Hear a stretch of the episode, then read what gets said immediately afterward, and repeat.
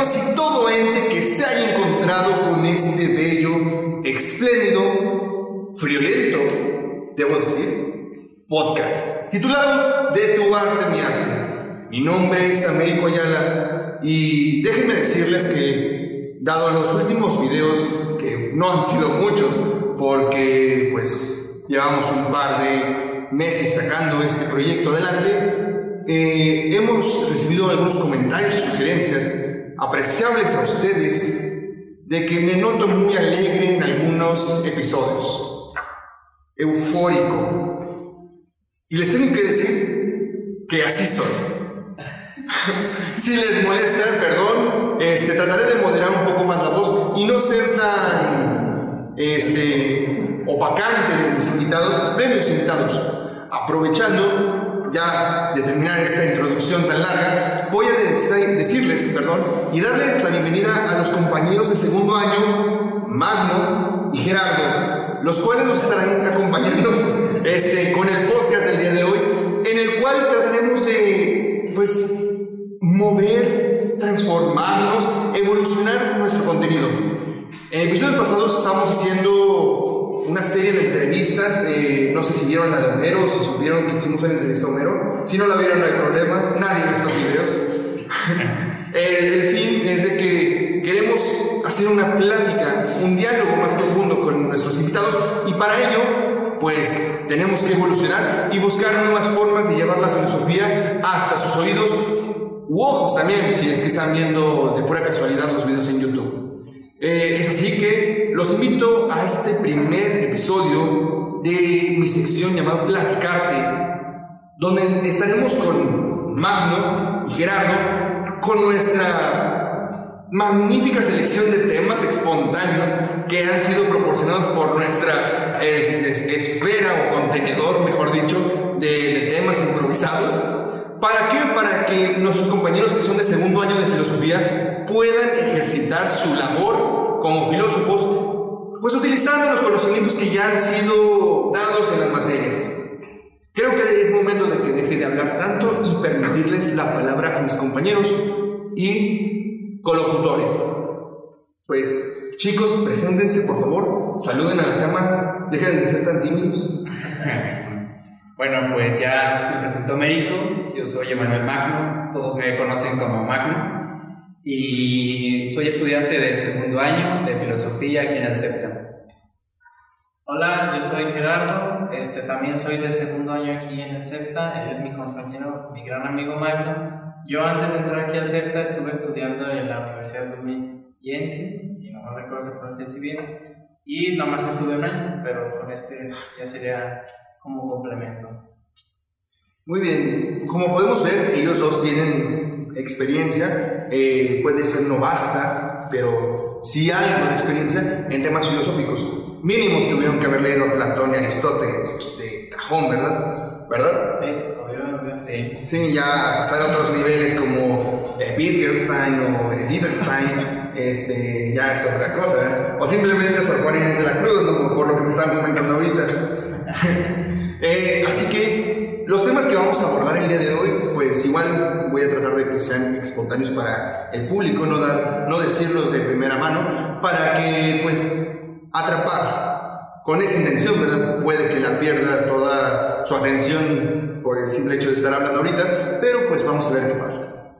El primer tema que ha salido de este conjunto de temas que se me han ocurrido hoy a las 6 de la mañana, es religión. Un tema que debo decir es propio, eh, pues de aquí del CERTA, porque como citando a, a nuestro invitado, eh, no ustedes no tienen que saberlo ni yo tengo que decírselos, pero no son eh, como se presentan estos, estas secciones, no son el orden en el que se grabaron, pero aún así creo que es digno de, de mencionar. Eh, aquí estamos en el CEFTA y se supone que es una escuela eh, de filosofía, pero con un toque de religión, ¿verdad? O sea, en una religión filtrada y como que te dan el libro de Platón y abajo el de Santo Tomás de Aquino, la, la suma teológica. Eh, en fin, estamos con el tema de la religión. La primera pregunta que les quiero hacer a ustedes dos es ir rescatando un poco del primer podcast que tuvimos, ¿qué factor o qué importancia tiene la religión en la filosofía? O porque, bueno, llevamos clase nosotros, que ya estamos en un año más avanzado, en la cual eh, fue tú mismo, donde incluso debatimos sobre si la filosofía es esclava de la teología o viceversa. Nosotros ya tuvimos esa respuesta, pero quiero utilizar una mayéutica con ustedes. Díganme, ¿qué rol tiene la filosofía en la teología y viceversa? Para empezar este diálogo. Eh, bueno, pues ya que la filosofía reflexiona pues en varios aspectos de la vida, ya sea a nivel personal, a nivel social, pues la religión individualmente, seamos creyentes o no, pues sigue siendo uno de los factores más presentes en la vida de las personas. Ya sea que tú la practiques o no, pero te seguro tendrás a alguien que sí, o hasta tú mismo, o en toda la ciudad que tú vives, pues aquí León. Se conoce este, mucho en México porque es donde impregna mucho la religión. Entonces, al ser un, un fenómeno cultural y siendo parte de, de, la vida de las personas, es, pues es un tema que también la filosofía tiene que abarcar, porque la filosofía reflexiona sobre el hombre reflexiona sobre la naturaleza y como es una parte importante de nuestra vida también, pues es propio de la filosofía. En ese caso, perdón, antes de dejarte sí. continuar, Gerardo, este, pero dime, los ateos, ¿qué tienen que ver en el diálogo? Por ejemplo, yo no profeso una, una fe católica cristiana, este, soy lo que vulgarmente se conocería como un agnóstico, este, pero dime, ¿en qué tiene que ver en, en mi día a día? Eh, ya que lo pusiste que es parte de la vida de, de, las personas. Sí, estoy en una escuela de filosofía que al lado tiene un templo. Sí, mi mamá es católica, cristiana. Sí, me inculcaron en la, filosofía, en la teología, en la vivencia cristiana. No me desagradan las pastorelas, no me desagradan algunos cánticos este, como romanos. Este, no me desagrada la, la cultura cristiana. Pero más allá de cultura, que es a lo que voy, ¿qué tiene que ver la religión conmigo que, que no estoy tan apegado? Porque tú dices que va en mi día a día. Y sí, en mi cultura, pero eso sería solo limitar a mi cultura la, la religión. Bueno, no sí eh, que la cultura te va a imponer a fuerza que tú crees.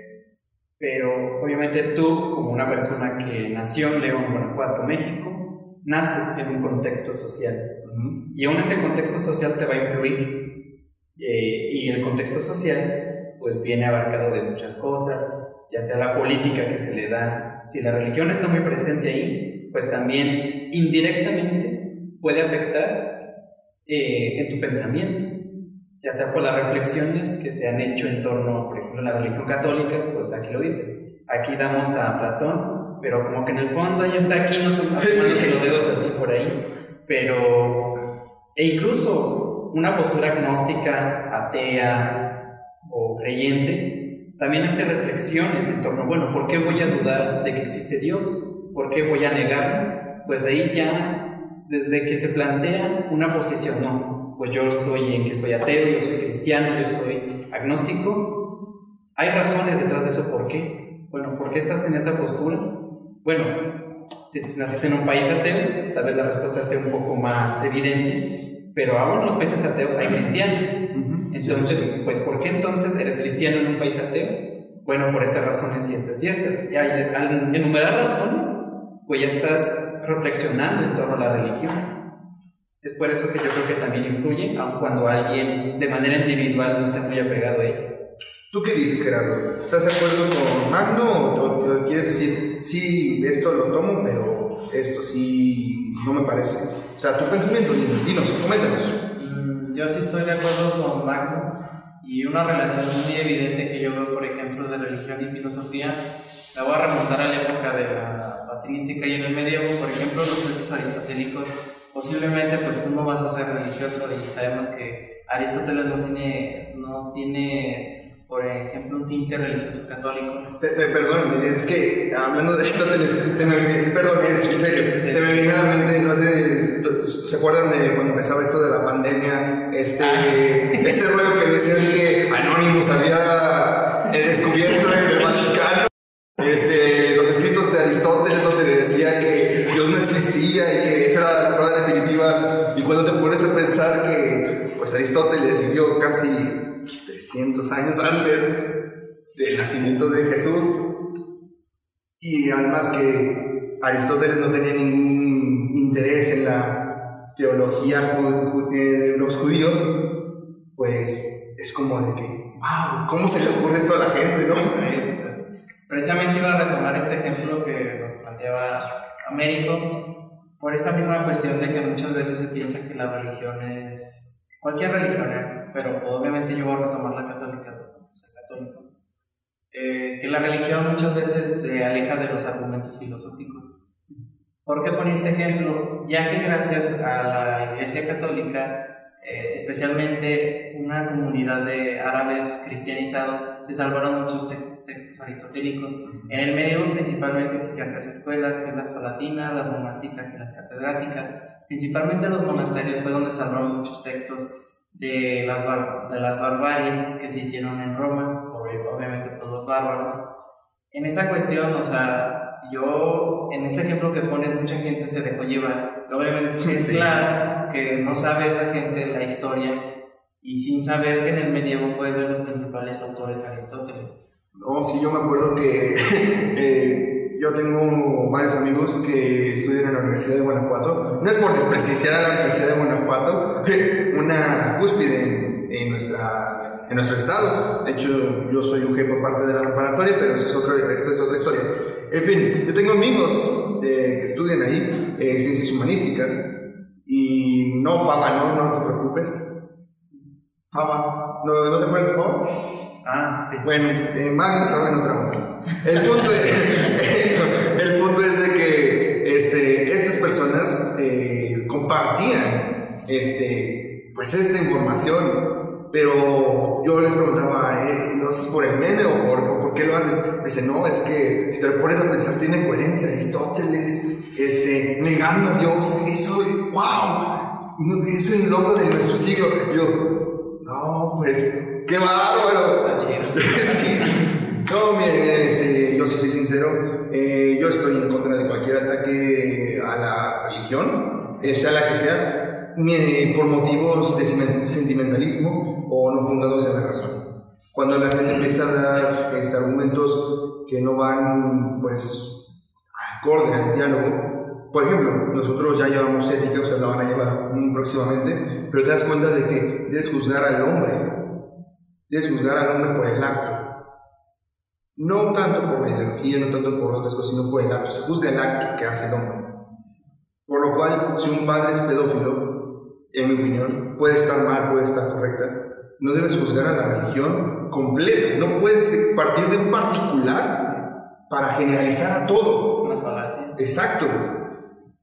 Criticas, juzgas, se enjuicia a la persona, pero no a la ideología que está representando, porque la ideología no tiene nada que ver. Incluso algo que se me ha hecho muy interesante es esta cuestión de, de que, por ejemplo, el Papa, siguiendo una ideología más cristiana, eh, no, no, como tal del de, pensamiento de ideología del cristianismo como iglesia, sino como el personaje, la figura de Cristo, este, decía que debemos amarnos a los unos a los otros. Porque le preguntaban, ¿y los gays? Pues también es mi hermano, debo amarlo. Y la gente empieza a decir de que no, es que lo está diciendo porque está perdiendo feligreses, está perdiendo creyentes. no, es que esa es la ideología de siempre. Que las personas o algunos padres hayan caído en el error por yo pensar de limitarse a decir que Cristo se limitó a cierto tipo de personas, fue culpa de esas personas, no de la ideología cristiana. Este, a esto quiero decirles que, pues yo respeto mucho a la religión, no, no es que la critique. Sin embargo, eh, en algún momento voy a llegar a criticarla, pero con estos altibajos, o sea, con, con directo a la ideología no por cuestiones particulares que pueda ser una persona, un padre, sino con algo que yo encuentre que sea razonable criticar. después será. Pero ustedes díganme, ¿ustedes han llegado a pensar en esto como criticar a la, religión o, o llegar a defenderla en un futuro? Pues al menos yo personalmente en defenderla. Yo soy cristiano, soy protestante, de denominación luterana, y he encontrado en ella pues varias cosas que me han servido a mí. A final de cuentas la filosofía, pues ya nos decía el profe Panchito, estudien para la vida, no para el examen. Entonces, eh, Y déjame decirte que hoy tuve examen con él. no, yo- que- estuvimos nosotros ayer, pero la que no sé bien ver esas cosas. Pero al, al final, pues toda reflexión filosófica siempre va a caer en la vida de la persona. Exacto. No se tiene que quedar en la academia, no se tiene que quedar en los, eh, en los puros libros que están ahí arrojados en la biblioteca, sino que sirven, o sea, la argumentación racional sirve, pero al final sirve para uno y para el otro. Y yo defiendo la religión porque es por eso, yo la he encontrado, pues que me ha servido a mí, me ha guiado mejor y yo pienso defenderla por, esta misma razón y también pues con, con argumentos obviamente. No voy a decir porque me siento bien y ya pero sí este sí voy a decir bueno me siento bien y aparte yo la respaldo por eso por eso por eso Sí. y también algo que tocas importante México es saber no llegar en particular y a lo general. Y en esto quiero meter también la fuente de información en la cual yo llego a criticar algo o a defender algo porque por ejemplo, lo que decías de Anonymous, de que, Sí. ah, pues este, ya Anonymous este, se metió a la PC del Vaticano y decía fragmentos de Aristóteles que demuestran la inexistencia de Dios no abrir. Pues no, o sea, o sea, eh, eso no es, no es posible. O sea, ¿cómo que voy a yo guiar por una fuente de Twitter? O ahora que está el TikTok, pues, ah, pues lo vi como porque un tipo en TikTok dijo esto. Ah, pues, sí. O sea, per- perdón, pero Como el licenciado, ¿no? ¿No lo he visto? No. El que pone una frase y, licenciado, ¿me pueden quitar a mi perrito porque no le he dado de comer? Y el licenciado, ¡no! Yo lo recomiendo, está muy gracioso.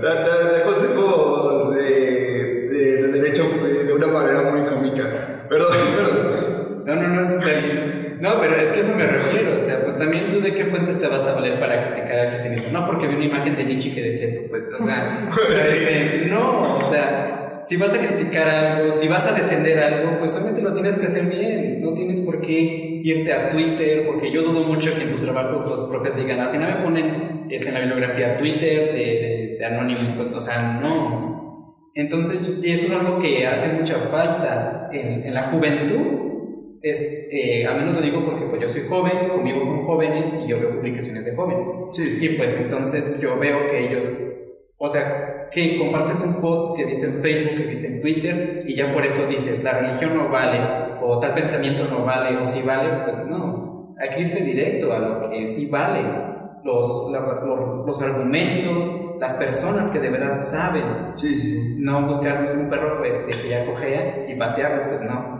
Ahora sí, como dicen, el retorno, el eterno retorno a la suma teológica.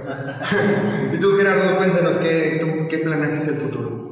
Yo concuerdo con Magno también en la cuestión de defender. Eh, también, o sea, obviamente yo creo que un, un buen defensor es un buen crítico de, su misma postura. Eh, esto yo pues, se lo recomiendo a todos los que sean religiosos. Eh, primero critiquense ustedes, critiquen su religión, porque así la van a ir un poquito este, depurando y así va a poder ser, vas a tener un argumento más sólido. De esto, una de las cosas que se sirvió cuestión la iglesia católica, en sí el cristianismo, para construir a Magno, fue de la filosofía. Y de hecho yo he visto mucha concordancia a lo mejor en cuestiones teológicas, disputo con Magno, pero en cuestiones filosóficas sí concordamos en muchas cuestiones.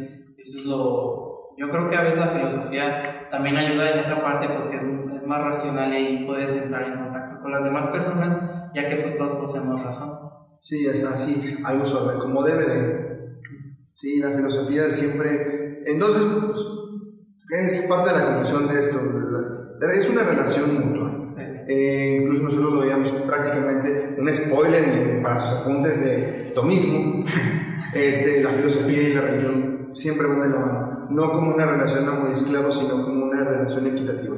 Este, en la que una proporciona a la otra un apoyo para dar fundamento. Eh, ahorita, actualmente, más que nada, la filosofía requiere un poco de la teología para este, cuestiones metafísicas y demostrar la existencia de los absolutos y del universal, si queremos irnos a esos ámbitos. Y la teología pues, requiere de la filosofía para esta estructura racional que tanto necesitan a veces, no los que estudian teología, sino los que viven de esta espiritualidad, porque se dejan guiar por un fanatismo a veces y necesitan conocer su religión no solo como una cosa espiritual, sino también como una cosa racional y teológica. Eh, me gusta esta conclusión, es muy, muy padre, yo creo.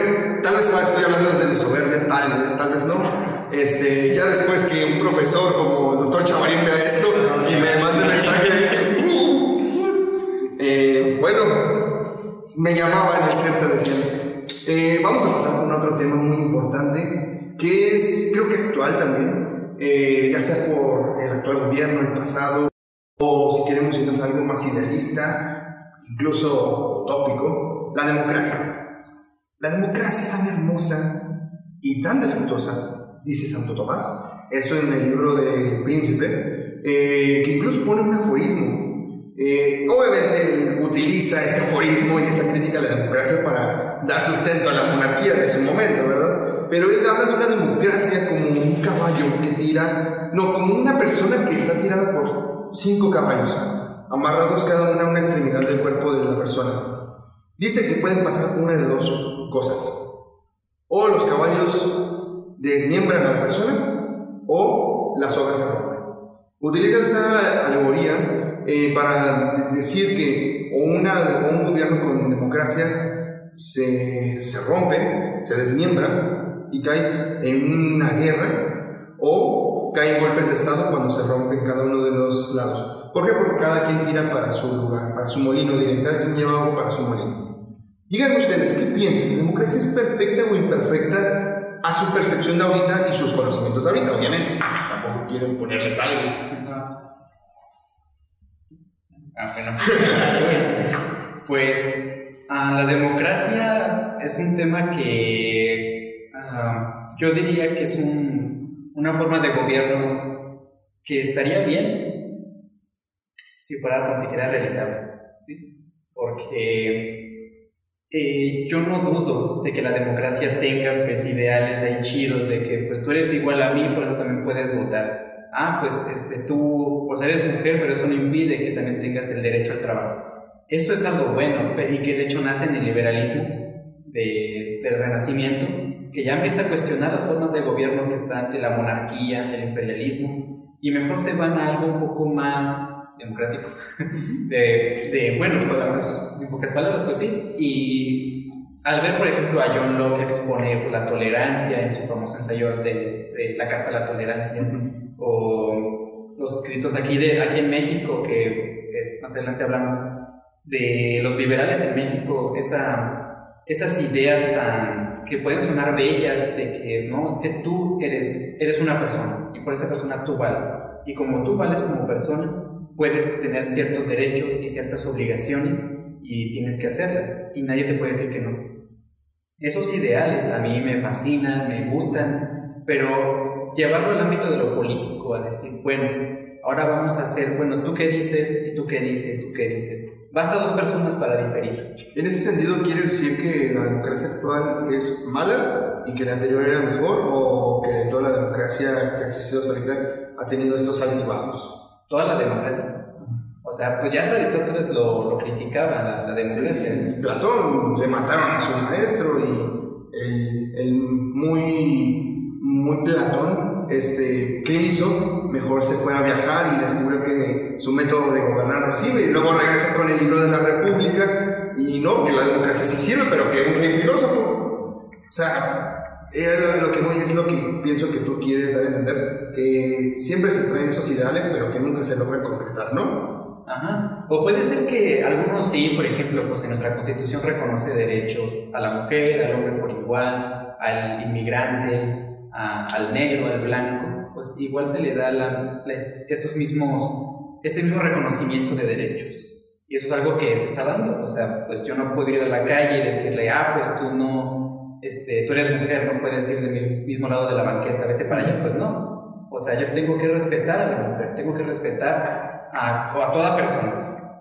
Y eso es algo que se ha realizado. Pero llevarlo al ámbito político de que ahora vamos a ver tú qué quieres, tú qué quieres y tú qué quieres, va a diferir, no, pues que yo quiero el avión en Santa Lucía, digo, el aeropuerto en Santa Lucía. No, yo lo quiero en Texcoco. Y ya, pues vamos a hacer una, una encuesta nacional a ver qué quiere cada quien. Y pues al final, alguien tiene, tiene que tomar una decisión al final. No, sí, al final van a terminar preguntando, a ver, ¿pongo esta silla en mi comedor o en mi sala? Hagamos una encuesta nacional para ver si, si se ve mejor en mi comedor o en mi sala. Así termina. Bueno, eso podemos hacer este chiste en el actual gobierno, ¿verdad? Porque antes el autoritarismo en México, uff, nunca, nunca se ha visto un autoritarismo tan... Le llaman la dictadura perfecta, ¿no? A, Ah, sí. México antiguo, eh, en el que todos somos, estamos sumisos a un estado dictador y que nadie eh, rechina o nadie dice nada. Tú, Gerardo, ¿qué, qué, qué opinas? ¿Qué, ¿Qué puedes decir? Bueno, yo para esto me voy a retomar la democracia de Atenas, precisamente. Yo voy a retomar este libro de Esparta contra Atenas, donde obviamente el, el objetivo de este libro es hablar de este conflicto, pero en los primeros capítulos menciona qué es esta democracia y que creo que en México este, no creo que se vaya a poder aplicar. Una, por la cuestión demográfica, no es lo mismo, ni la misma cantidad de gente, ni van a ser los mismos métodos. Ya muy bien decía Magno, no creo que se llegue, ni se ha llegado a completar una verdadera democracia y que después Aristóteles en su libro La política va a criticar. En esta cuestión, los atenienses se juntaban en grupos. Yo ahorita no me acuerdo muy bien cómo se llamaba la zona, pero eh, recuerdo que una se llamaba Eclesia. En esta, supongamos así como nosotros ahorita nos juntamos, nos sentíamos a debatir, a lo máximo tenía para 5.000 personas y eso que había todavía más atenienses.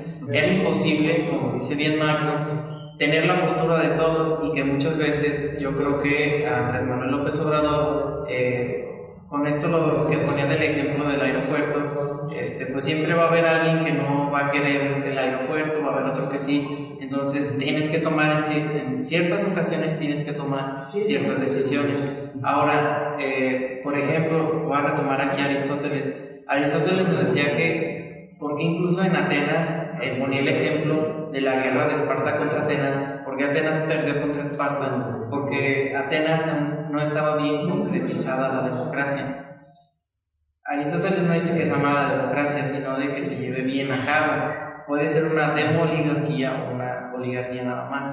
Yo creo que aquí este, tendríamos que plantearnos esa cuestión. Es imposible una democracia en sí total, pero este, no digo que sea mala, o sea, tiene cosas muy buenas, como ya mencionaba mi compañero Marco. Entonces yo sería más bien plantearnos hasta dónde podemos llegar, hasta qué límite de personas, que lo ideal es abarcar el mayor número de personas, este, si, si es posible, pero siempre teniendo en cuenta pues, nuestras limitantes.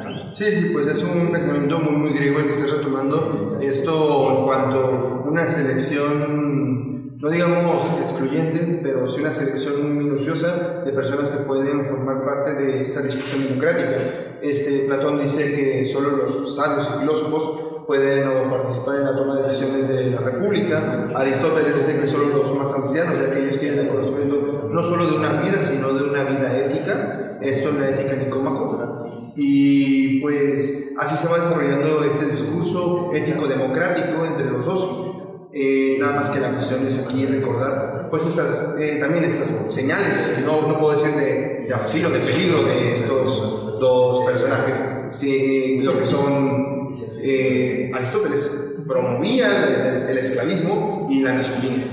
Esto no como tal, pero sí se dejaba ver en su ética de que no había, un lugar así para las mujeres por simple hecho de ser mujer, no porque no fueran sabias o porque no fueran ancianas como las otras personas, sino por el simple hecho de ser mujer. Este Platón también solo había una selección específica de personas eh, en las cuales podían tener esta opinión. Si eras eh, obrero, si eras guerrero, eh, quedabas descartado para el esquite. Y eso era algo que se te imponía por, por la idea suprema. Así que, así que era una, un utilitarismo muy específico en ese sentido. Digo, no está mal la- lo que dices, pero sí hay que tener estos focos este, pues, de advertencia en cuestión de abordar a, a los griegos por estas cuestiones, más que nada. Eh, es un interesante tema. La verdad, me, gustaría seguir platicando sobre la democracia, ya que tiene mucho que dar, pero pues el tiempo no, no nos ofrece este, la, la disponibilidad para esto. Así que pasemos a nuestro último tema, eh, y el mejor, yo creo, eh, porque empezamos a hablar un poco de México, México bonito, México querido, con todos sus narcos, drogas y problemas políticos que tiene este bello país, que no estoy denigrando al país, me encanta mi país, solo que hay que reconocer las cosas como están. aquí yo puedo salir en la calle y me pueden asaltar, como en una colonia pues más popular, eh, para no decir una palabra, pues algo feo. Este, en fin, historia de México, filosofía de México, como me gustaría eh, haber pensado, porque, eh, bueno, nosotros tuvimos el mismo profesor, ustedes ahorita, yo en su momento, al profesor Jacob. Nos la cuenta de una manera tan hermosa que parece historia de México. No sé si se dan cuenta. Él dice, y es su metodología, para tener un diálogo más ameno con este encuentro en filosofía de México, ya que es una progresión hasta el siglo XX, inicios del siglo XX, donde se puede hablar apenas una filosofía mexicana como tal, en regla a la definición que se tiene de la filosofía griega. Este, sin embargo, no hay que destacar eh, o quitar el pensamiento filosófico en mexicanos como en el o Sor de la Cruz, con, este, con sus poemas que tiene un gran contenido de influencia platónica. De hecho, yo hice un trabajo sobre eso. Ahora, a lo que voy. ¿Creen que México, y es algo que a mí me gustaría destacar en el futuro, ojalá tenga vida para poder hacerlo, ¿creen que México, como lo, fue en Alemania, como lo fue en Francia, como lo fue en, Grecia, creen que puede haber un tiempo en el cual se llame idealismo mexicano, filosofía mexicana? en un estudio de filosofía como en las grandes universidades europeas y occidentales? Yo creo que sí. Yo pienso que sí puede llegar el momento, eh, como a todo, bueno, siempre hay potencia en todo, pero yo, yo, pienso que posiblemente sí. Eh, tal vez algunos piensen, no, pues es que en México, filosofía, ¿qué? En México ya mero que vamos a tener universidades como en Francia. Pero si tú te pones a analizar, por ejemplo, Jacob, el profesor Jacob nos lo puso a exponer muy bien y nos dio una bibliografía muy buena también. Sí, muy, muy, muy buena. Y tú estudiando, tú este, desmenuzando esa, toda esa historia filosófica que hay en México es demasiado rica. O sea, no está muy alejada. Puede ser que no sea muy conocida, pero de que está ahí, está ahí. Y tan solo ver, por ejemplo, la UNAM, todos los libros que ha, que ha, editado el Fondo de Cultura Económica, pues la verdad yo, hasta yo me pregunto, ¿y por qué no se ha dado más bien? O sea, no porque si se vaya a dar, sino yo me pregunto, ¿por qué no se ha dado ya? Sí, sí, Porque hemos tenido un historial de autores muy buenos, pues los, nuevos, los tenemos desde la época colonial, este, ya decía Sor Juan Inés, pero también tenemos, por ejemplo, a Fray Bartolomé, tenemos a este Quiroga, a este eh, Fray Servando Teresa de Mier, tenemos a, muchas, este, un historial muy bueno. Entonces yo me pregunto, ¿por qué no se ha dado? Bueno, puede haber diferentes causas, pero precisamente el que no se le conozca tanto, yo pienso que ha influido también. Sí, este, perdón, este, incluso los actuales como Guillermo Hurtado, este, o el famosísimo, este, exacto, el excelso Mauricio Muchot, que siempre es aquí llevado en, pues en, el CEFTA y que, bueno, también relacionando un poco, en México se ha dado mucho este pensamiento filosófico por la religión. Este, lo vemos con los dominicos como, exponentes de un, incluso el mayor exponente de hermenéutica ahorita, este, se considera en Latinoamérica, es Mauricio Buchon. Eh, así que incluso ya es tomado como parte de la filosofía o la historia de la hermenéutica o en el estudio hermenéutico ya tiene un nombre grabado en, en la historia. Así que México, eh, yo, yo, concuerdo contigo que México tiene potencial. Pero tú, Gerardo, perdón, ¿tienes algo más que agregar? No, ¿qué le quieras para, para, que se ejercite. Para que se ejercite y para que luego lo debas. sí, Gerardo, tú dinos. ¿Tú, ¿Tú piensas esto mismo? Dices, no, ¿sabes qué? Eh, falta un tiempo, podría ser después, ahorita todavía no. ¿Qué, qué piensas tú de, de este esto? Mm, yo pienso que México sí tiene el potencial, eh, siempre y cuando tener cuidado de no buscar compararnos con otros países, porque podemos caer en la copia de, por ejemplo, ya lo trataron muchos autores mexicanos, eh, querer copiar a Europa la, la filosofía, viéndola de nuestro contexto y nuestra cultura, sí tiene todos los potenciales, aún no se ha llegado a todo, yo creo que una de las principales causas que le comentaba a mi compañero Magno fue cuando el positivismo llegó, tenemos muy todavía muy marcado este pensamiento positivista, en donde en sí en todas las áreas humanas, este, seguros si hay compañeros filósofos eh, viendo esta transmisión, saben que cuando tú le dijiste a tus papás o a un compañero, voy a estudiar filosofía, de entrada, ¿qué vas a comer? Este, eh, te presto dinero, cosas así. ¿Vas a comer? Bueno, ¿Por qué te deliberas tanto? Chale.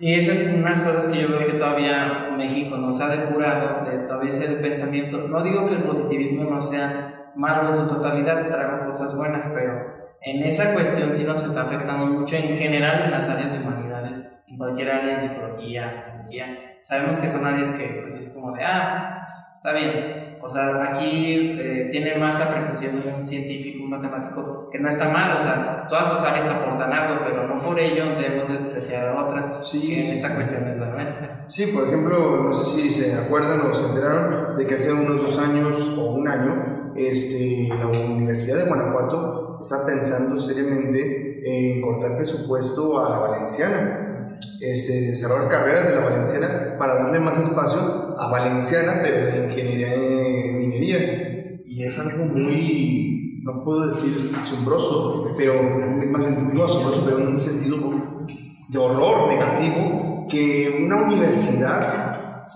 se quiera dar el lujo, entre comillas, eh, de quitar carreras humanísticas de un país que tanto las necesita y que prefieren más oportunidad a las ingenierías en minería que a carreras en, en, sociología, no solo filosofía, sociología, antropología. ¿Qué, ¿Qué, qué, estamos haciendo? ¿Qué se está haciendo en México para que este desprecio por una área que tanto se luchó? Porque como ustedes vieron al final de su, de su cuatrimestre, los, los, los filósofos, de, los mexicanos filósofos del siglo XX, de principios del siglo XX, lucharon mucho para que pudiéramos tener una matrícula de filosofía, que antes si querías estudiar filosofía tenías que estudiar derecho.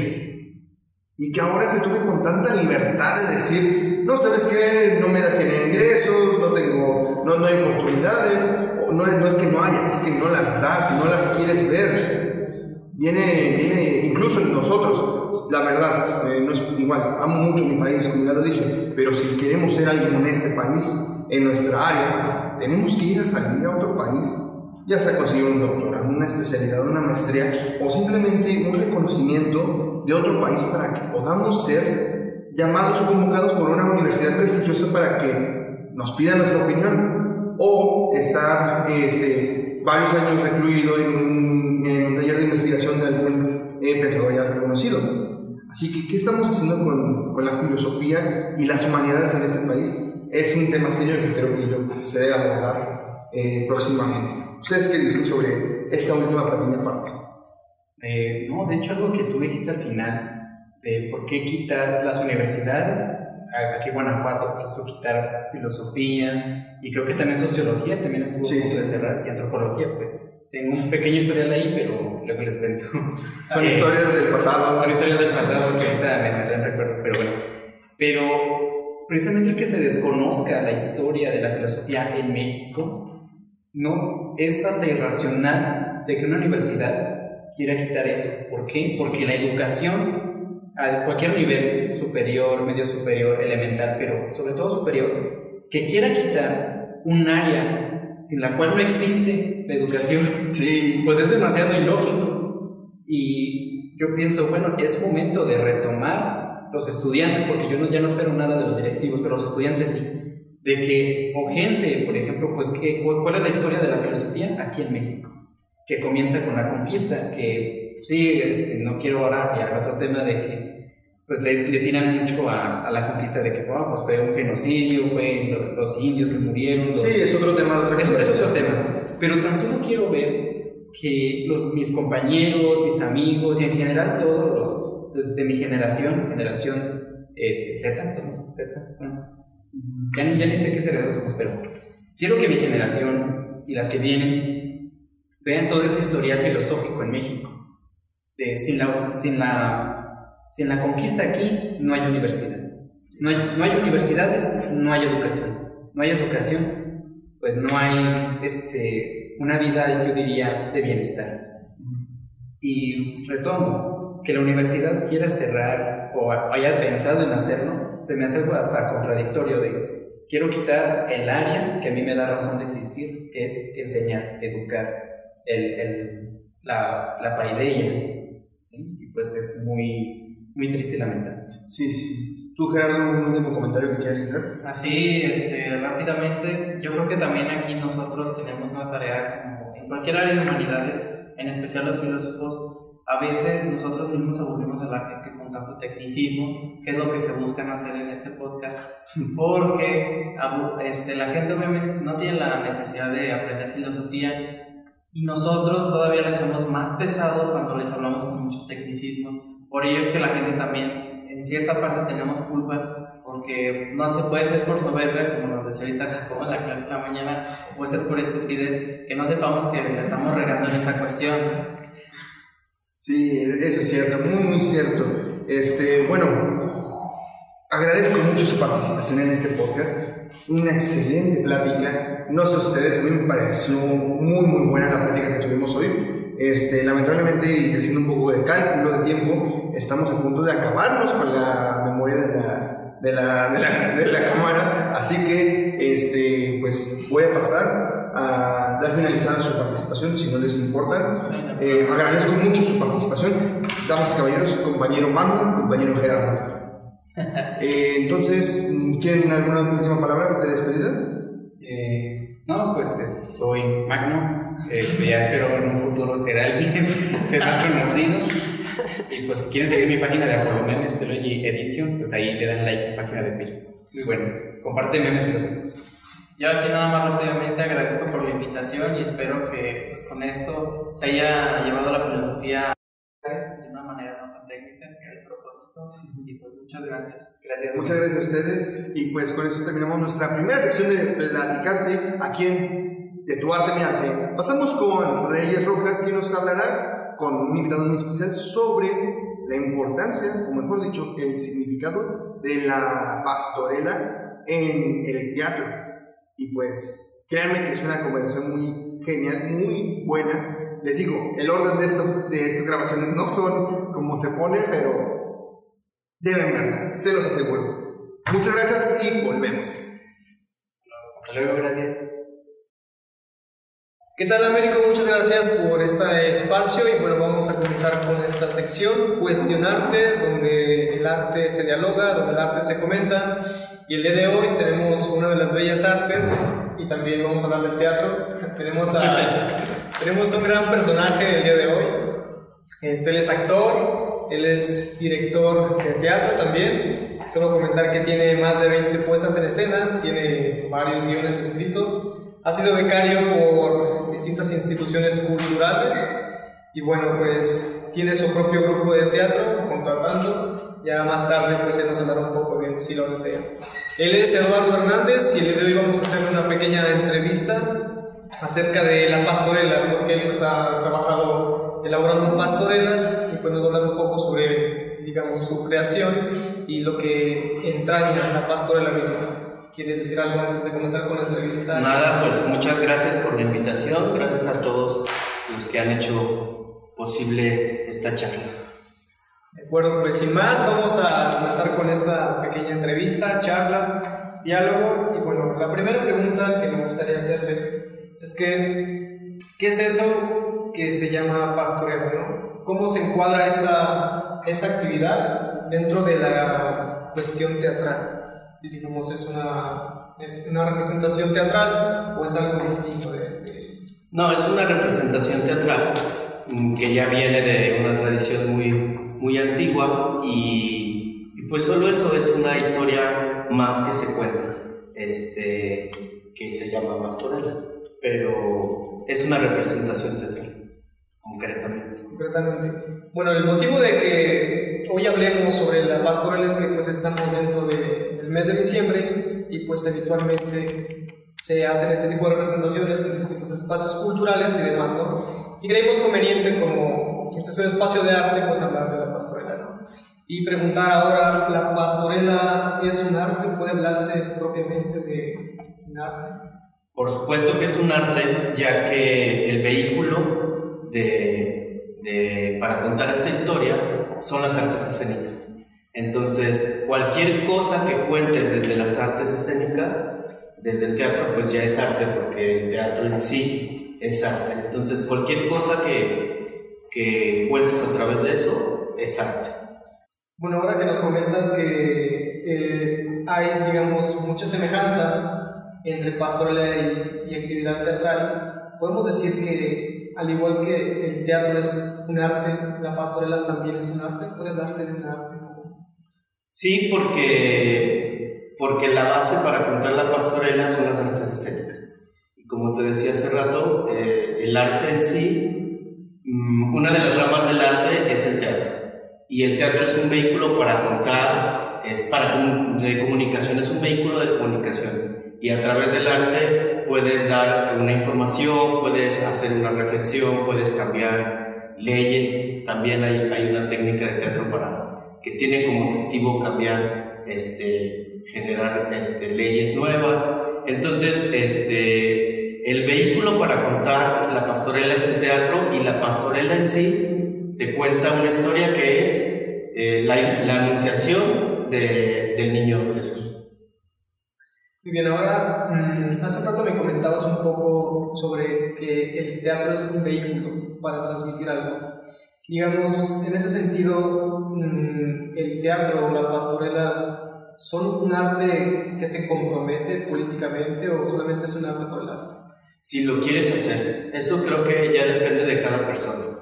Porque el teatro es, sí es un vehículo de comunicación, pero no solamente es un vehículo de comunicación, el teatro como tal es, eh, su objetivo es entretener. Si tú lo quieres ejecutar, si tú quieres dirigir eh, teatro y lo quieres enfocar a, a hacer conciencia sobre algún tema, a solo divertir, a llevar una información, ese ya es como una decisión personal. Pero, este, ca- cada, cada director tiene su propio discurso artístico. Va a utilizar de vehículo el teatro, pero no necesariamente el teatro tiene que comunicar. Es un vehículo de comunicación, pero no necesariamente tiene que comunicar. Este, el teatro es entretenimiento originalmente. Y así tú lo utilizas como, como una arma para generar un cambio, pues que bien, en, en mi caso concreto, he utilizado o he encontrado en, en el teatro una tabla de salvación para muchas reflexiones que tengo sobre la vida misma y he llevado mi teatro como, como a esa isla, pero pues es un discurso personal. Ahora, la gran mayoría de mis obras de teatro, lo que he generado tiene que ver con eso, pero también he hecho cosas que solo es para entretener, porque también a mí me entretienen, porque no quiero padecer el teatro, sino divertirme haciéndolo, jugar al teatro de, de una manera seria.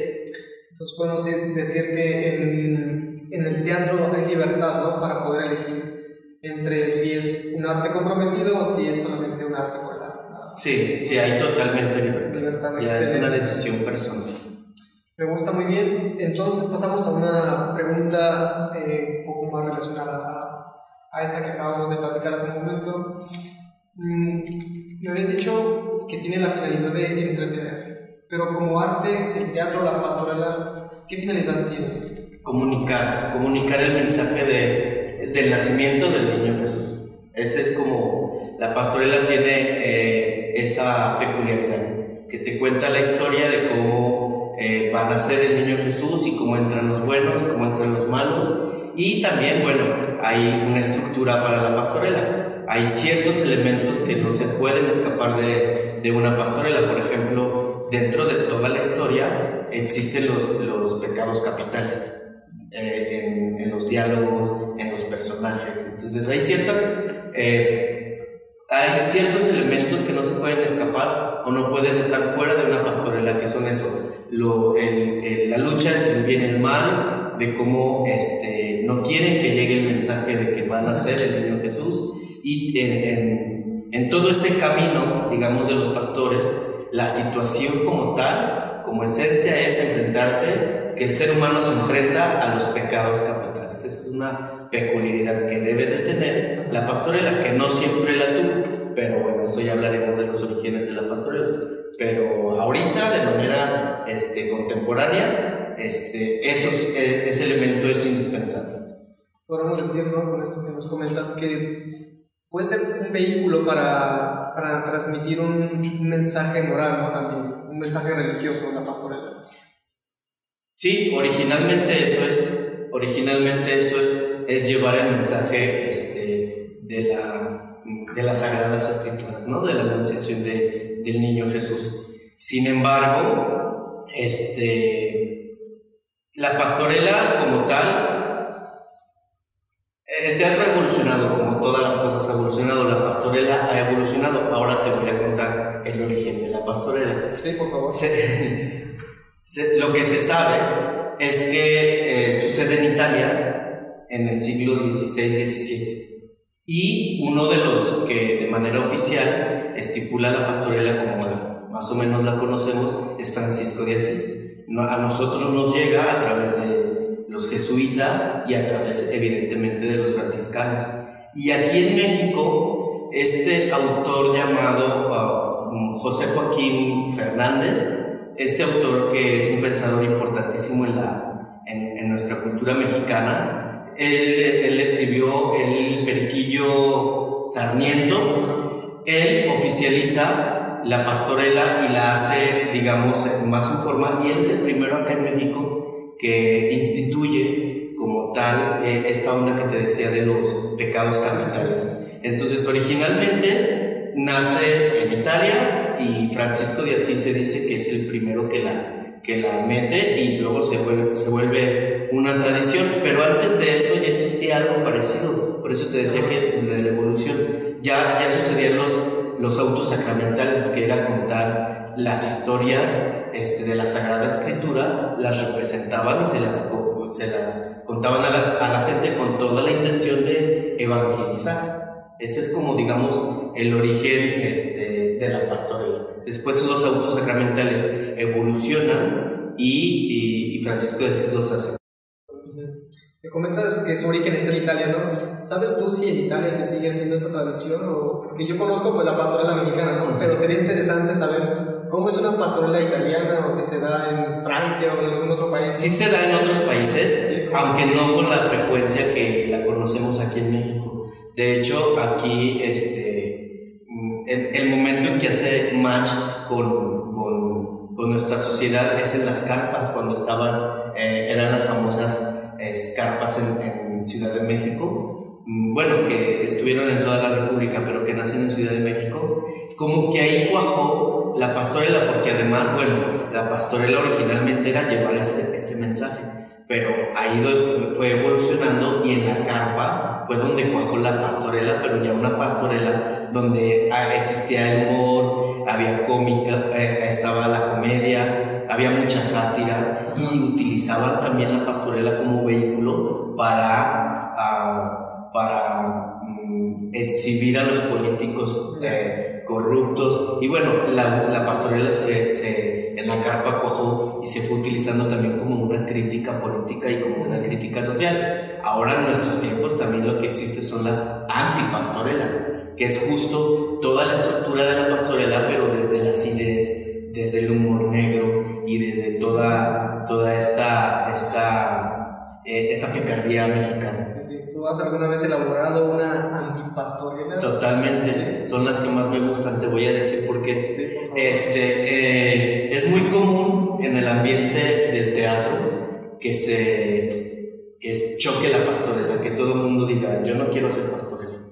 ¿no? Es como mucha gente lo ve lo siente o lo percibe como un, un arte pequeño o un arte menor. ¿no? Y no es cierto, porque al final del día te decía, es un arte, entonces no, puede, no lo puedes este, decir si es mucho porque es relativo, ¿no? Ya es un arte, el teatro y las artes técnicas ya es un arte, entonces cualquier cosa que hagas a través de ese vehículo es, es arte. En teatro es muy común que la gente que se dedica al teatro es súper común que digan, yo no hago pastorelas, porque creen que es un arte menor. Pero no es cierto. Este, yo en algún momento, como, como buen borreguito, yo también lo decía, ¿no? Lo repetía, yo no hago pastorelas porque no me obligan, porque además luego es muy común en esas fechas que las instituciones, las escuelas, ah, como que te orillan, ¿no? Haces teatro y, profe, haga la pastorela, ¿no? Entonces también es como un acto que te imponen y por eso no gusta tampoco.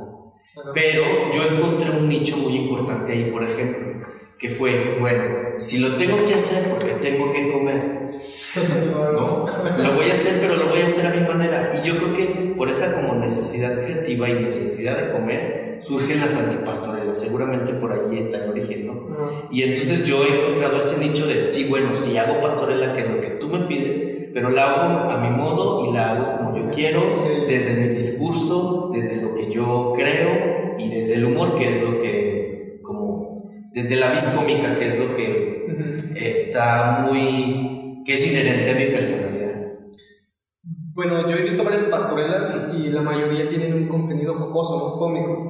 Digamos que es un acto necesario la comicidad dentro de la pastorela o puede prescindir la pastorela de, de la comicidad, de la gracia. Bueno, no puede prescindir como tal porque la vida misma está llena de humor. Dentro, sí, es una tragicomedia dentro de la vida misma, por muy dramática que tengas una historia de vida, hay un humor de por medio, ¿no? Entonces, es inherente, tiene que existir el humor. Ya si es muy humorística, porque esa es la línea que quieres seguir, pues está bien. También hay pastorelas, la clásica, la seria, entre comillas, ¿no? También existen, que son, este, que siguen la misma, eh, que no han perdido la misma línea, que es llevar el mensaje y aunque sea una pastorela jocosa, como bien lo dices, o una pastorela de la picardía mexicana, va a llevar el mensaje, ¿no? Ese es el punto, el mensaje va a llegar. ¿Cuál es el mensaje que, que van a hacer en Jesús? Ese es el mensaje, sin embargo, el camino, la, toda la travesía, como la cuentes, eso es como, como tú decidas hacerlo. Yo decido hacerlo desde el humor, desde la sátira, desde lo que a mí me sé, desde lo que yo entiendo para sentirme cómodo de, ok, una institución me pide o me obliga a hacer esto, si lo hago, pero lo hago desde mi discurso y desde mi Muy bien, había, otra cosa que te quería preguntar, pero ya lo olvidé, mejor voy a hacer otra pregunta, otra pregunta que tengo aquí. En estos momentos donde pues, ya la religión no tiene tanto peso, digamos, hemos visto que pues, estadísticamente va descendiendo el nivel de católicos, ¿no? en diversas partes del país y del mundo. ¿Por qué ahora hacer una pastorela? En estos momentos donde pues ya, digamos, la religión no tiene tanto peso, tanta fuerza, sería conveniente todavía, a partir de la pastorela, lanzar este discurso de que pues hay un, hay un Dios ¿no? que, que va a ser, ¿no? es el creador de todo, ¿no? Sería conveniente este, hacer esta pastorela. Podemos hacer una pastorela ahora con otro discurso. ¿Cómo ves tú la pastorela? Es conveniente para lo que tú quieras. Es decir, si tú quieres tener más católicos y quieres eh, enfocar la pastorela a eso, pues ahí tienes de vehículo este, el teatro. Hazlo. Si tú quieres hacer la pastorela mmm, solo para divertir, también hazlo. Al final del día, lo que te digo es que se va a contar una historia. Y puedes ver la pastorela porque muchos la, ven la pastorela eh, mm, como pegada a la religión, porque así nace, pero sin embargo si la despegamos este, de la religión, si la, podemos, si la pudiéramos ver de una manera este, separada, pues es teatro. El teatro es contar una historia. Donde hay una historia representada, eso es teatro. Entonces, mm, tú puedes utilizar la pastorela para tener este, likes ahora con las pastorelas virtuales. Puedes eh, atraer público, puedes hacer a través de la pastorela que a lo mejor la gente tenga otra vez esta la fe, esta esperanza, esta necesidad como de creer en alguien, en algo, ¿no? Entonces, este, es válido, todo es válido, este, desde lo que tú quieres. Tienes, tendrías que tener claro como para qué quiero hacer esta pastorela. Que si es conveniente, por supuesto que es conveniente. Para lo que tú quieras, para tus, tus intereses, pero siempre es conveniente porque es teatro. Y, y siempre que, que, puedas dar una información o contar una historia a alguien a través de, del teatro, siempre va a ser conveniente. Entonces podemos decir que es un buen un buen medio para evangelizar también, ¿no? En caso de que se desee evangelizar a través del teatro, ¿no? Sí, al final del día es el origen. ¿Tú crees que se pervierte de algún modo el teatro cuando metes ideologías religiosas, políticas y demás? El teatro como tal, no, porque el teatro ahí está, nadie lo no se pervierte. Es, arte, es arte, es una, son artes escénicas. Lo pervierte quizá la gente, ¿no? Pero también lo, o sea, pensar en que alguien lo pervierte o que alguien hace mal teatro o buen teatro es bien relativo porque nadie tiene, nadie tenemos la verdad absoluta, ¿no? Usted puede hacer una obra de teatro que a mí, parecer Eduardo, quizá no me guste, pero pues yo no tengo la palabra este, total, ¿no? Sea, a mí me puede gustar o no. Voy a hacerle una pregunta que tiene dos preguntas. La primera, y me gustaría que respondiera con un sí o con un no. ¿Está, está dispuesto? Bueno, mmm, esto ya se volvió un programa de radio.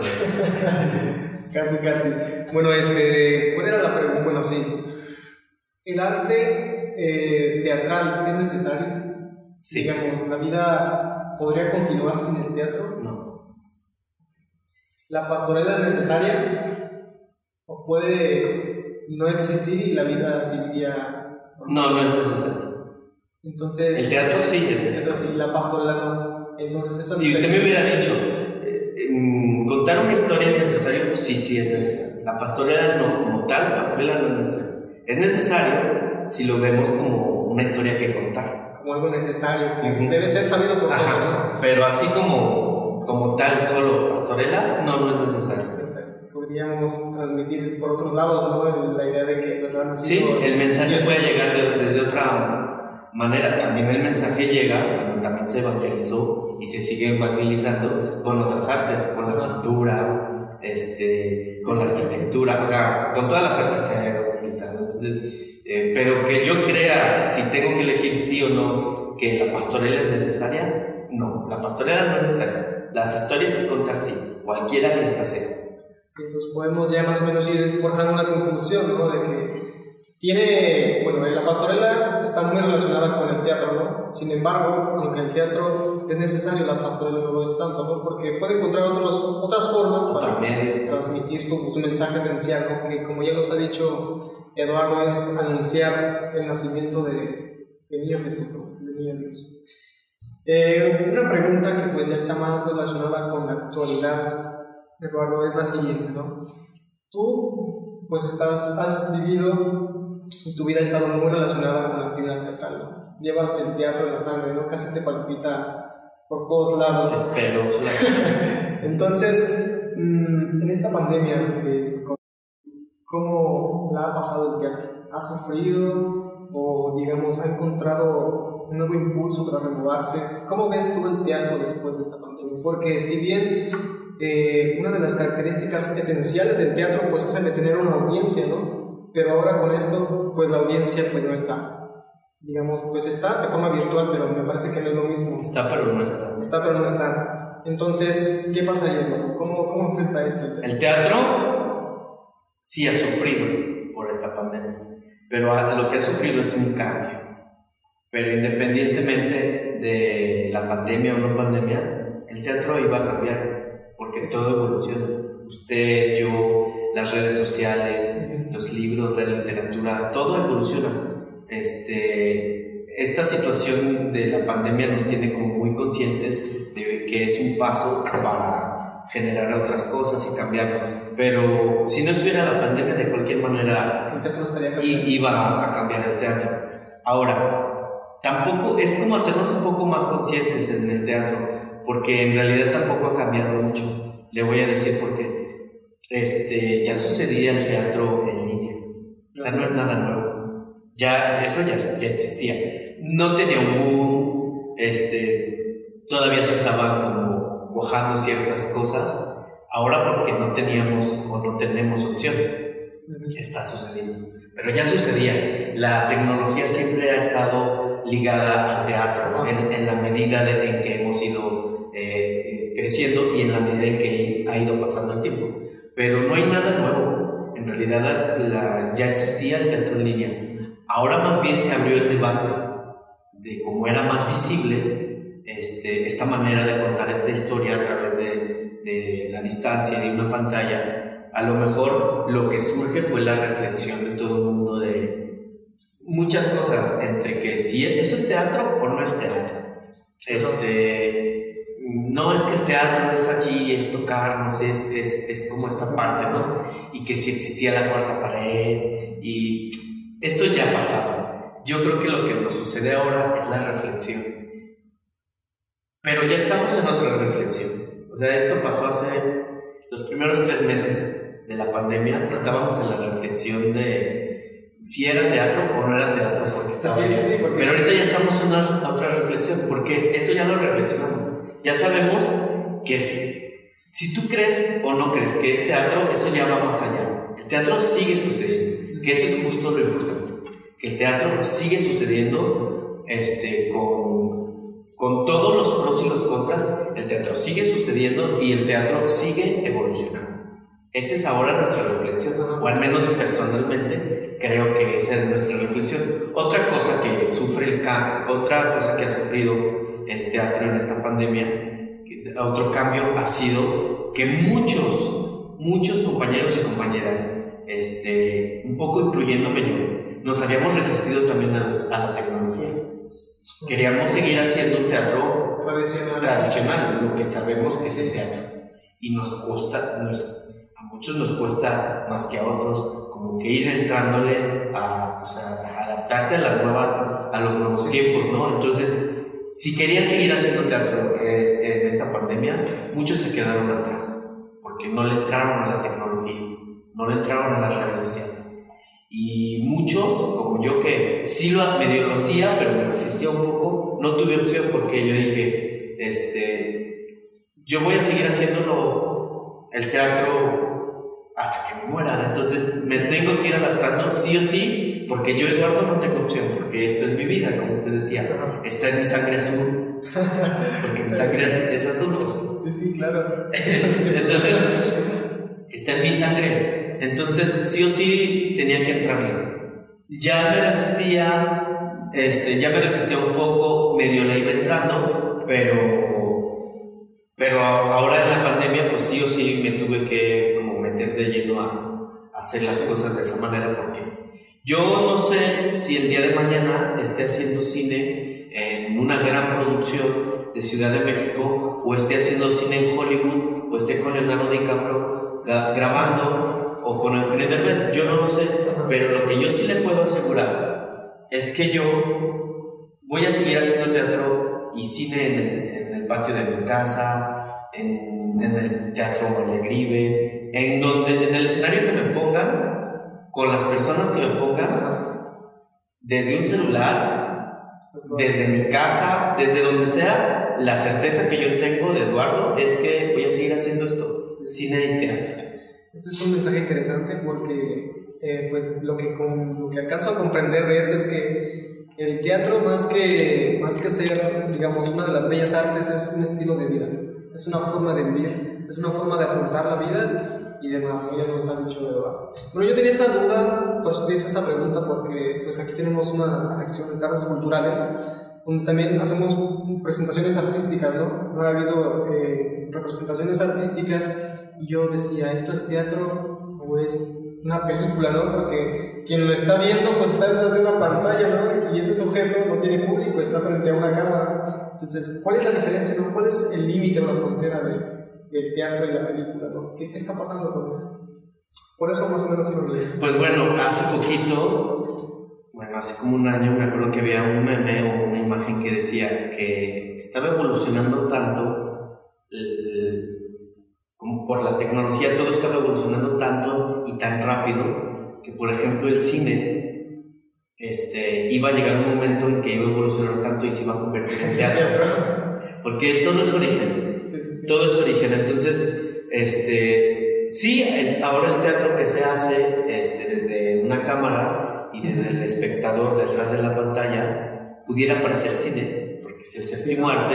Sin embargo, no es cine, porque al final del día tiene el cine ya es un género aparte, ya es un arte aparte y Sí, sí. tiene otro ritmo, tiene otra tónica, es una manera diferente de contar este, la historia este, y aunque puede parecer que es lo mismo, no es lo mismo. Incluso este, también hay que aprender, no nada más los artistas se tienen que, tienen que aprender a cómo llevar el mensaje.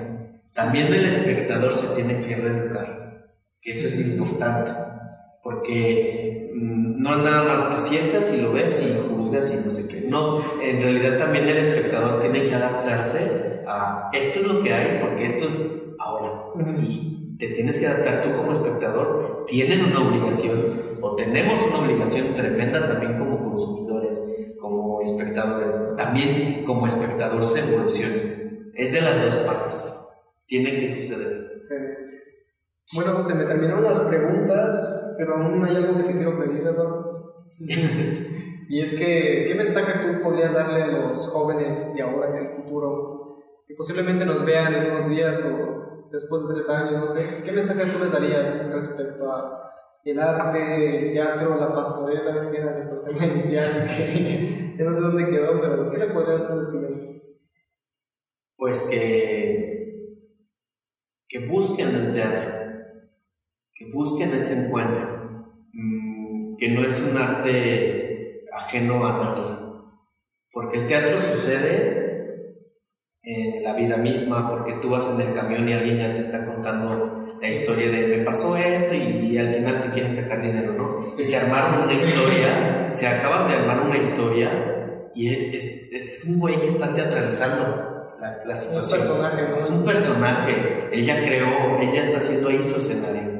Y están nuestros, nuestros papaces y mamaces, este, te hablo por teléfono el tío, no sé qué, "Ah, dile que estoy enfermo, oye", y se hace el personaje de, "No, no, dile, o dile que no estoy.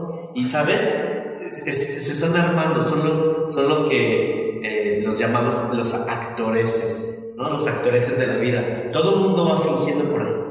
Todo el mundo va armando su personaje, todo el mundo va armando este, su historia de vida y, y su drama y su melodrama y la tragicomedia y la tragedia griega y cuántas personas no conocemos que te cuentas y todo. Entonces, el teatro está en la vida misma, no nos hemos dado cuenta o no estamos tan conscientes, pero el teatro no es ajeno a nosotros, el del teatro está sucediendo en el camión, está sucediendo en todo momento y en todos los escenarios. Yo lo que puedo decirle a los jóvenes, a cualquier persona que nos, que nos esté viendo y escuchando, es que se acerquen al teatro de una manera más consciente para que sean espectadores y que yo estoy seguro que les puede cambiar la vida, porque yo, por ejemplo, cuando doy clase, yo les digo a los, a los papás y a las mamás de los niños, yo no sé si este niño o esta niña se va a dedicar en un futuro al teatro, pero lo que yo sí le puedo asegurar es que como está aprendiendo a través del teatro, su visión del mundo va a ser totalmente diferente. Cuando a un niño, una niña o cualquier persona que sea, se arrima al arte, su visión del mundo cambia y va a tener mucho más herramientas, unas herramientas que no las vas a obtener eh, en otro lado que no sea en el arte. Entonces, este, lo que yo puedo decir es que se arrimen al arte, cualquiera de estas artes, que se arrimen porque van a encontrar un nicho y van a encontrar quizá como yo una tabla de Sí, salvación. sí, sí. Pues ahí está el mensaje, chicos. Espero pues, lo consideren. Y pues yo me quedo con una idea muy bonita de esto. Que pues el arte está adherido a nuestra propia vida. No, podemos en ningún momento dejar el teatro porque ya somos actores en la cotidianidad. Es como lo que decía Shakespeare, ¿no? que la vida era un drama absurdo contado por un idiota lleno de ruido y de furia que no significa nada. Entonces eso sería como El absurdo. Absurdo. Bueno, pues no tengo más que decir. Aquí está eh, Eduardo Hernández, actor, director de teatro y pues muchas cosas que es el joven. ¿Algo más que te gustaría decir? Pues nada, muchas gracias por la invitación y esperemos que eh, podamos encontrarnos en otro momento Claro. para poder seguir este, reflexionando eh, de temas alrededor de, del arte. Y que entiendan una cosa, que el arte no es para intelectuales, no es para filósofos, el arte es para todos y está en todos lados. Muy bien, el arte es popular, porque es para todos. Eh, ¿Te gustaría dar tus redes para que pues, por ahí te sigan? No, ya tengo muchos seguidores, entonces me, me gustaría que no. Pues mira, mm, tengo mi página que es Contratanto. Contratanto, no es contratando. Porque no ando contratando a nadie. Siempre me dicen contratando. No, no es contratando. Contratando. Yo no contrato a nadie. No, es contratanto. Contratanto, junto. Contratanto en Facebook. Y este, y pues nada, ahí va a aparecer este escrito para que no se confundan. Excelente, pues gracias Eduardo una vez más y pues ahora le doy la palabra al compañero Américo que también tiene algo más para ya ir cerrando este video podcast. Gracias.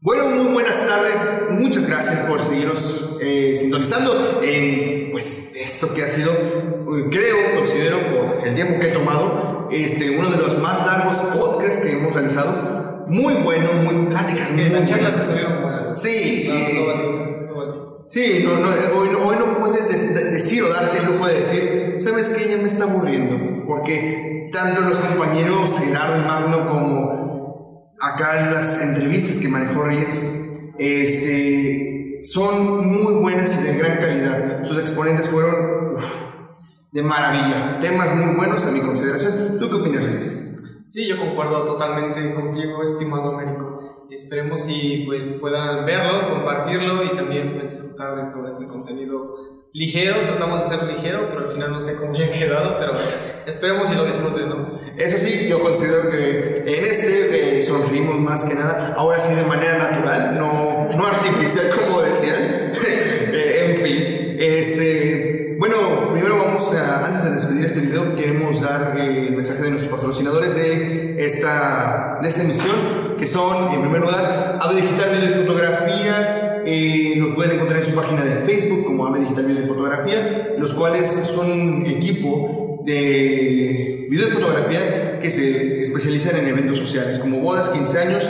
Ahorita pues estamos en pandemia, se está un poco recuperando y ahorita traen nuevas promociones, nuevos, este, nuevas cosas que ofrecer hacia tu evento social, así que si tú tienes algo, un evento social próximo, no dudes en llamar 477-191-6790.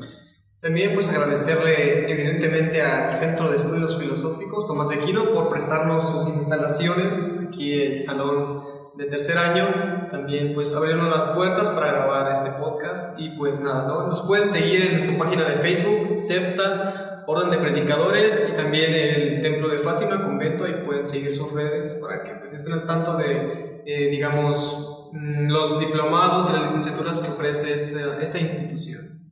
También queremos dar eh, agradecimiento al compañero amigo Marco, este, Marco Gómez, el cual nos ha apoyado, como han visto, en el intro y en el outro de estos podcasts. Y esperemos próximamente nos pueda apoyar. Ahorita está trabajando en eso, por eso digo próximamente, en la música de fondo para amenizar un poco más estas conversaciones y evitar caer en el aburrimiento que puede ser la filosofía.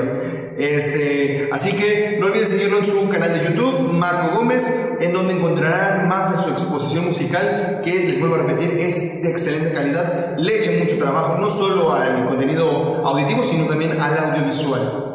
Este, también por último recordarles que pues si les gustó este podcast, eh, no olviden seguirnos en Spotify, eh, suscribirse aquí en Facebook, darle like, compartir con sus amigos, familiares para que sigamos difundiendo este contenido filosófico con ustedes y con muchas personas más. También compartir nuestro canal de Spotify si les gusta y si quieren seguir escuchando este tipo de contenido. Eh, ¿Algo más que decir, Reyes? Pues nada, solo decir gracias. Muy bien, entonces, como ya es costumbre, sin más que decir, sin más chacha de que escupir, los esperamos el próximo 18 del mes de enero para seguir con esto que es De tu arte mi con Reyes Rojas y Américo Ayala. Muchas gracias y que tengan muy buen día.